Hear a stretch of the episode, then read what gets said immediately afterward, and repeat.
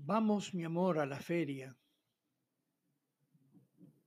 La señora Mills visitaba la Feria Internacional del Libro de Guadalajara todos los años, desde hacía aproximadamente una década. Al trabajar en una renombrada librería de Nueva York, le era muy fácil estar al tanto de lo que sucedía en el mundo literario, así como moverse entre los círculos más selectos de la intelectualidad latinoamericana, siempre presentes en dicha feria. De ellos se aprovechaba con creces y se movía como pez en el agua, frecuentando fascinada esos ambientes tan estimulantes para su espíritu inquieto.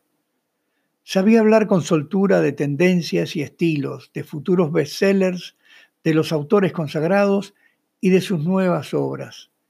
Utilizaba los términos justos y antes de llegar a México, cada año leía los últimos libros de moda y se familiarizaba con los nombres de los más nobles autores de la lengua castellana.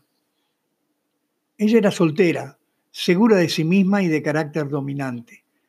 Cuarentona, huesuda, pecosa, alta y delgada, aunque no demasiado agraciada, pero jugaba sus cartas sensuales y profesionales con rara y sutil habilidad.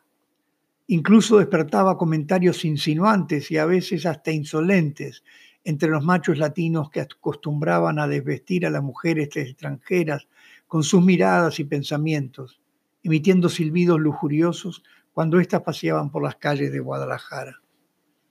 Aprovechando su posición de privilegio en el mundo de las letras, la señora Mills adornaba y hasta exageraba sus influencias profesionales entre los ávidos y ambiciosos escritores jóvenes, muchos de ellos sin recursos ni escrúpulos, que luchaban denodadamente por trepar la larga escalera del éxito y el reconocimiento internacional. Sabía que vender en Norteamérica obras en español traducidas al inglés era la meta soñada por muchos de estos aspirantes a convertirse en el nuevo Cervantes, y de ellos se beneficiaba en forma descarada. Su sueño, su obsesión, su ambición más íntima y secreta era llegar a ser madre de un genio de las letras hispanas. Para ello, se aprestaba durante once meses y medio, paso a paso, de manera ordenada y con el ímpetu, ímpetu que le otorgaba su fortaleza de espíritu anglosajón, siempre impermeable al desaliento. Una vez preparada mentalmente, hacía sus maletas y descendía sobre la feria cual abeja reina en busca de su zángano semental para aquel año. Cada feria un escriba distinto, jamás una repetición. Los escogía entre lo que consideraba más selecto y destacado de los asistentes a las charlas y tertulias, entre los nobles autores latinoamericanos más proclives a tener la perfecta combinación genética y cultural. Poco le importaban sus maneras, sus rasgos físicos ni la pulcritud personal de los talentos de turno. Ellos eran simplemente sus amantes de ocasión. Luego, una vez encinta y posteriormente madre, ella se encargaría de darle al bebé los retoques necesarios, inculcándole los mejores hábitos de lectura, apreciación musical, erudición y buenos modales. La señora Mills lo tenía todo meticulosamente calculado. Desde el colegio privado en Rhode Island, a donde asistiría la criatura para sus clases de primaria y secundaria, hasta lugares en Latinoamérica a los cuales irían para sus vacaciones.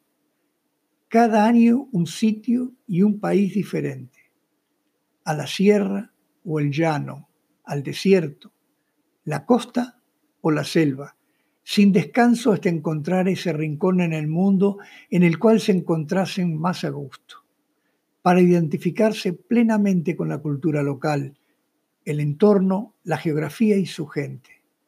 El ámbito perfecto para preparar una mente con aptitud superior, con un don casi cósmico, estimulando al máximo su singular y genial fuerza creadora. Luego vendrían los años en la Universidad de Rutgers, igual que la madre en su juventud, para estudiar filología latina y literatura universal. Finalmente, una vez acabados los imprescindibles estudios terciarios, llegaría el momento de la vuelta al nido previamente escogido. Allí se instalarían, aprovechando los ahorros que la señora Mills venía juntando desde hacía varios años, y entonces comenzaría la etapa más dura y a la vez estimulante e interesante del vital aprendizaje. Ella deseaba que ningún cabo suelto quedase librado al azar.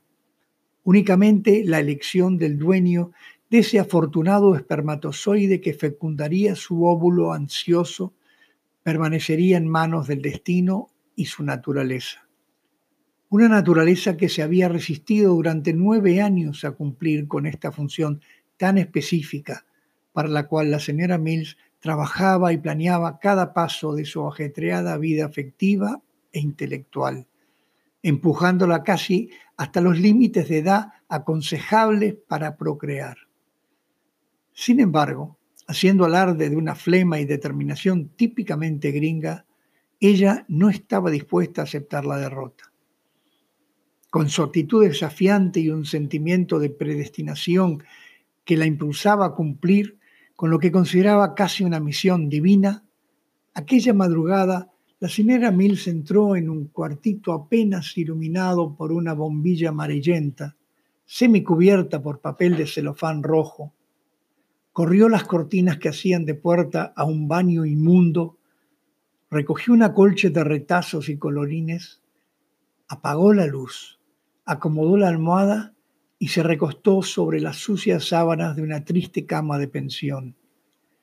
Y haciendo caso omiso de aquella lúgubre habitación a la cual le había llevado su amor por la literatura, se abrazó a un joven indígena hondureño, poeta alocado y borracho, pero de sensibilidad brillante, con quien fornicaría toda esa noche, en pos de su sueño sagrado, procurando incansable, sudorosa y fatigosamente engendrar al Rubén Darío, Rulfo, Onetti o a la Gabriela Mistral del siglo XXI.